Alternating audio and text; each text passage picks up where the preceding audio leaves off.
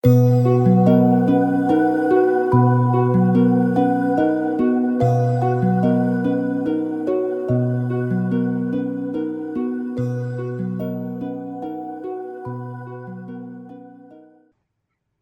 来问我来答，亲爱的朋友，大家好，我是民警，欢迎收听《寒静清凉甘露语》第三季《天地教答客问》。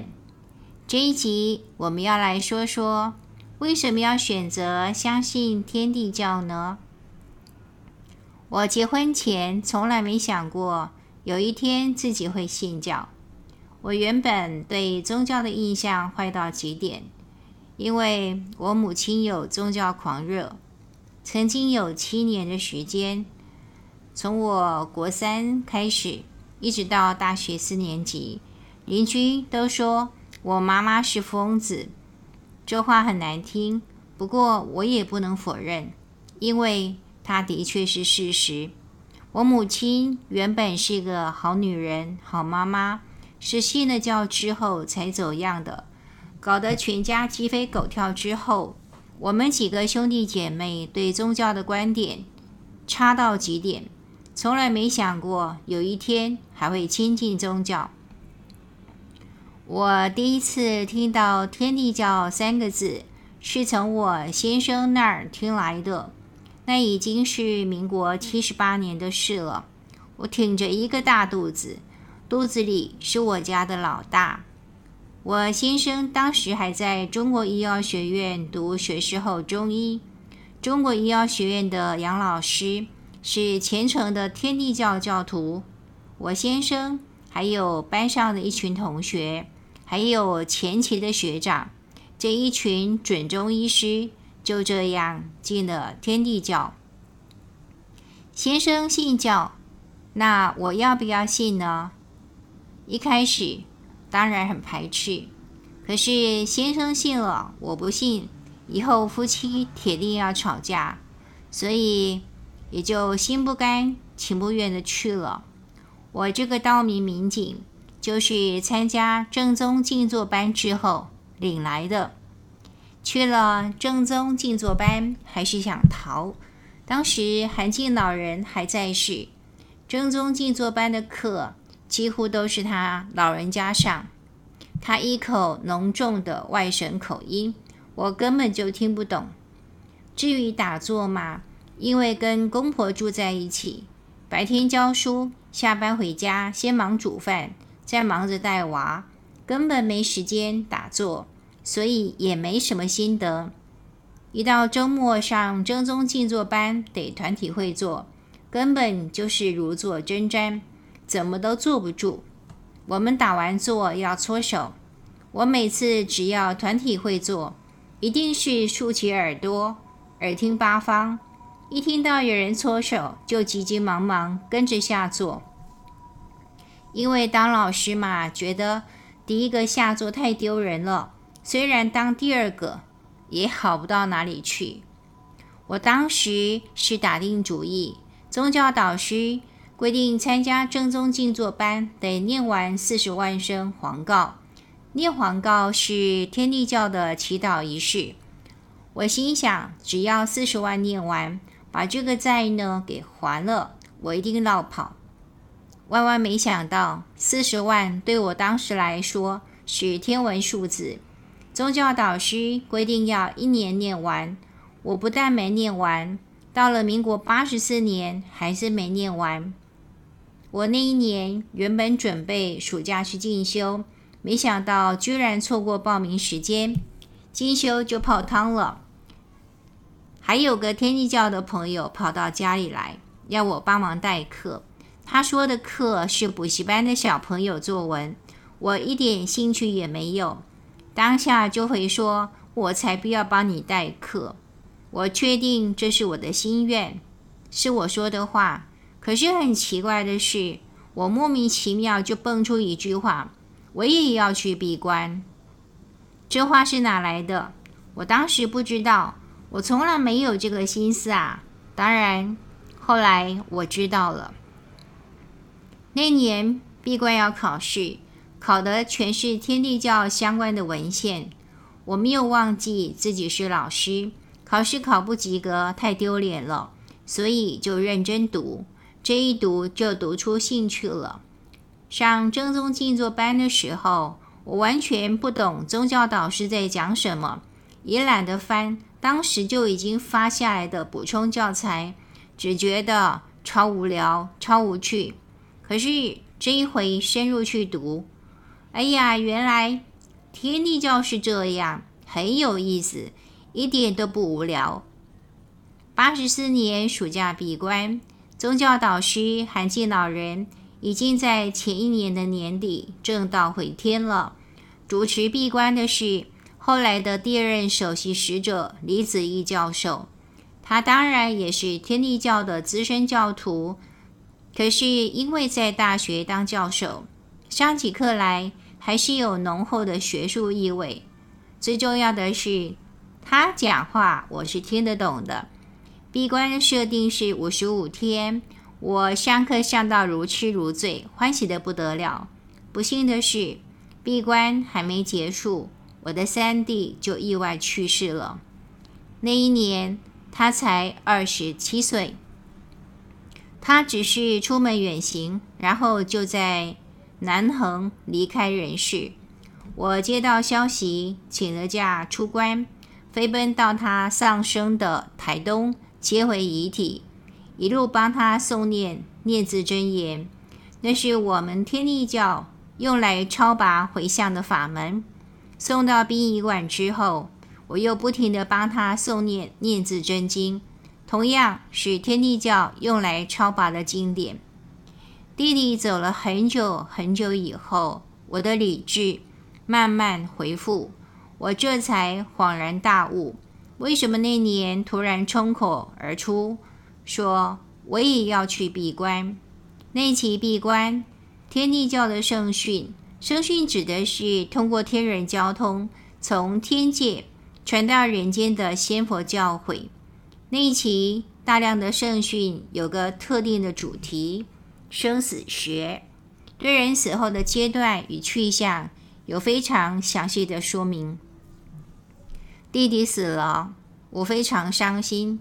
但是我也知道，如果没有先前的生死学教育做基础，我真的不知道自己会悲痛到什么地步。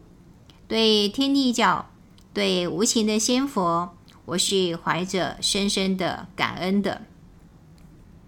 为什么选择天地教？又为什么做这个节目呢？我其实不止一次听人说。天地教根本没什么，除了诵告打坐，顶多加上二十个字，根本没什么料，没什么内涵。更糟糕的是，网上有一些与天地教相关的资讯是非常负面的。就算不把天地教说成是邪教，形象也是糟糕的很。真的是这样吗？我常常会想，好奇怪啊。你们究竟看见了什么呢？为什么和我的认知差距这么大呢？我可是一个进天地教超过三十年的资深信徒呀。澄清之前，我想先说一个寓言故事。这个故事来自《庄子》，原文是文言文，我们就不要去念了。那他的意思是说，郑国。出现了一个超神奇的巫师，名叫季贤，算命神准。他根本就不要你的生辰八字，只需要看上一眼就能准确的预告这个人什么时间。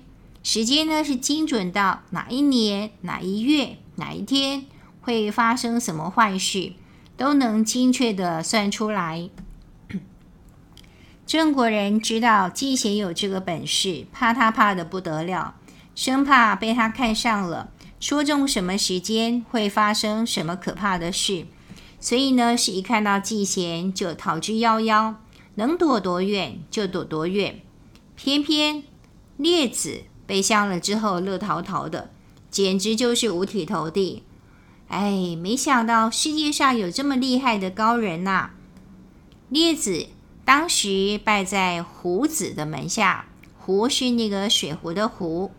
列子一回到胡子老师的门下，马上就抱怨老师：“我本来还以为你得到了，很厉害呢，没想到人家比你还厉害。”列子的意思很清楚，摆明了就是嫌弃老师，觉得老师不够高明。可是胡子是什么样的人呢？真的就不如季贤吗？胡子当下就回呛列子：“哦，你以为从我这儿学到真道了呀？你学的只是表象，只是皮毛，根本还没进入大道的堂奥，就自以为得到了呀？”庄子在这里用了一个很生动的比喻：“重雌而无雄，而又吸卵焉。”意思是说，光有一堆母鸡，没有公鸡的话，怎么可能生出蛋来呢？那意思就是说，如果没能得到大道的内涵，是不可能得到的。这个故事再往下走，就是胡子建议列子把他的偶像。季贤给请来，来像一像胡子，就知道季贤是不是真的够厉害。故事的结果，胡子有千变万化的本事，把季贤给弄糊涂了。最后呢，只好落跑，不敢再跟胡子见面了。叶子呢，也因为这件事情弄清楚，他根本就没有摸清楚老师的功夫，根本就没学到边。最后呢，是黯然离去。我要通过这个故事呢，说的是真正的认识并不容易。文中的列子呢，其实根底并不差，但是还是被季贤的神算给唬住了，以为自己的老师比不上，而老师胡子呢，其实是深藏不露，莫测高深。列子在嫌弃胡子之后，胡子回他：“记其文，未记其实。”白话版就是刚才说过的，只知表象，不知根底。其实也反映了一般大众对天地教的认知，或者也可以说，即使是天地教教内，也有不少人的认知是停留在表层，所以就以为天地教。没什么，反正就是打坐啦、诵告啦，不然就是做做天然气功治病啦，诸如此类。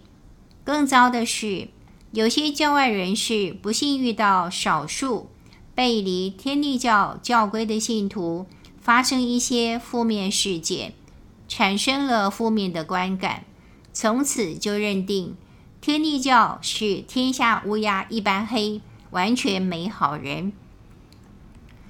我自己是天地教教徒，不敢否认，有些教徒的言行的确很不合宜，那的确是我们还要继续努力的地方。但是要我一笔抹黑整个天地教，那实在是太不公平了，这个我也做不到。如果你要追问教徒如果不理想，那我为什么愿意留在天地教？而且一留就是三十年呢。我要说的是，天地教一年三百六十五天不断的祈祷，我们的祈祷也不是光嘴巴念念而已，而是唱诵加跪拜加磕头，非常辛苦的。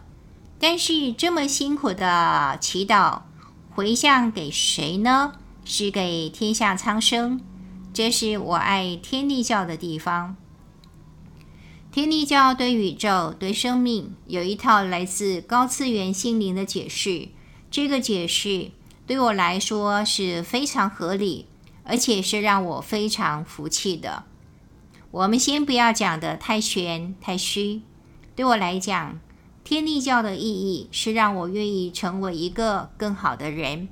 虽然我自己也觉得还不算很好啦，但是跟自己比，我很确信的是。信天帝教之后的我，是比信教前要好的。至少我对自己的生活是比以前满意的。作为一个入教超过三十年的信徒，在教内，我是研究经典的讲师；在人间社会，我是国文老师，是哲学博士。很期待我们的社会因为教化，因为大家的努力而变得越来越好。这个节目的用意不是传教，想拉更多人来信天地教，而是介绍天地教，让大家对天地教有更清楚的认识，至少不要对天地教有太多不必要的误解。当然，如果你因为这个节目有兴趣理解天地教，想进来天地教，为天下苍生奉献一己之力，我们当然是很欢迎的。谢谢您的收听，下一集我准备讲讲天地教为什么叫天地教，以及我们的教主上帝。欢迎继续收听，我们下集再会。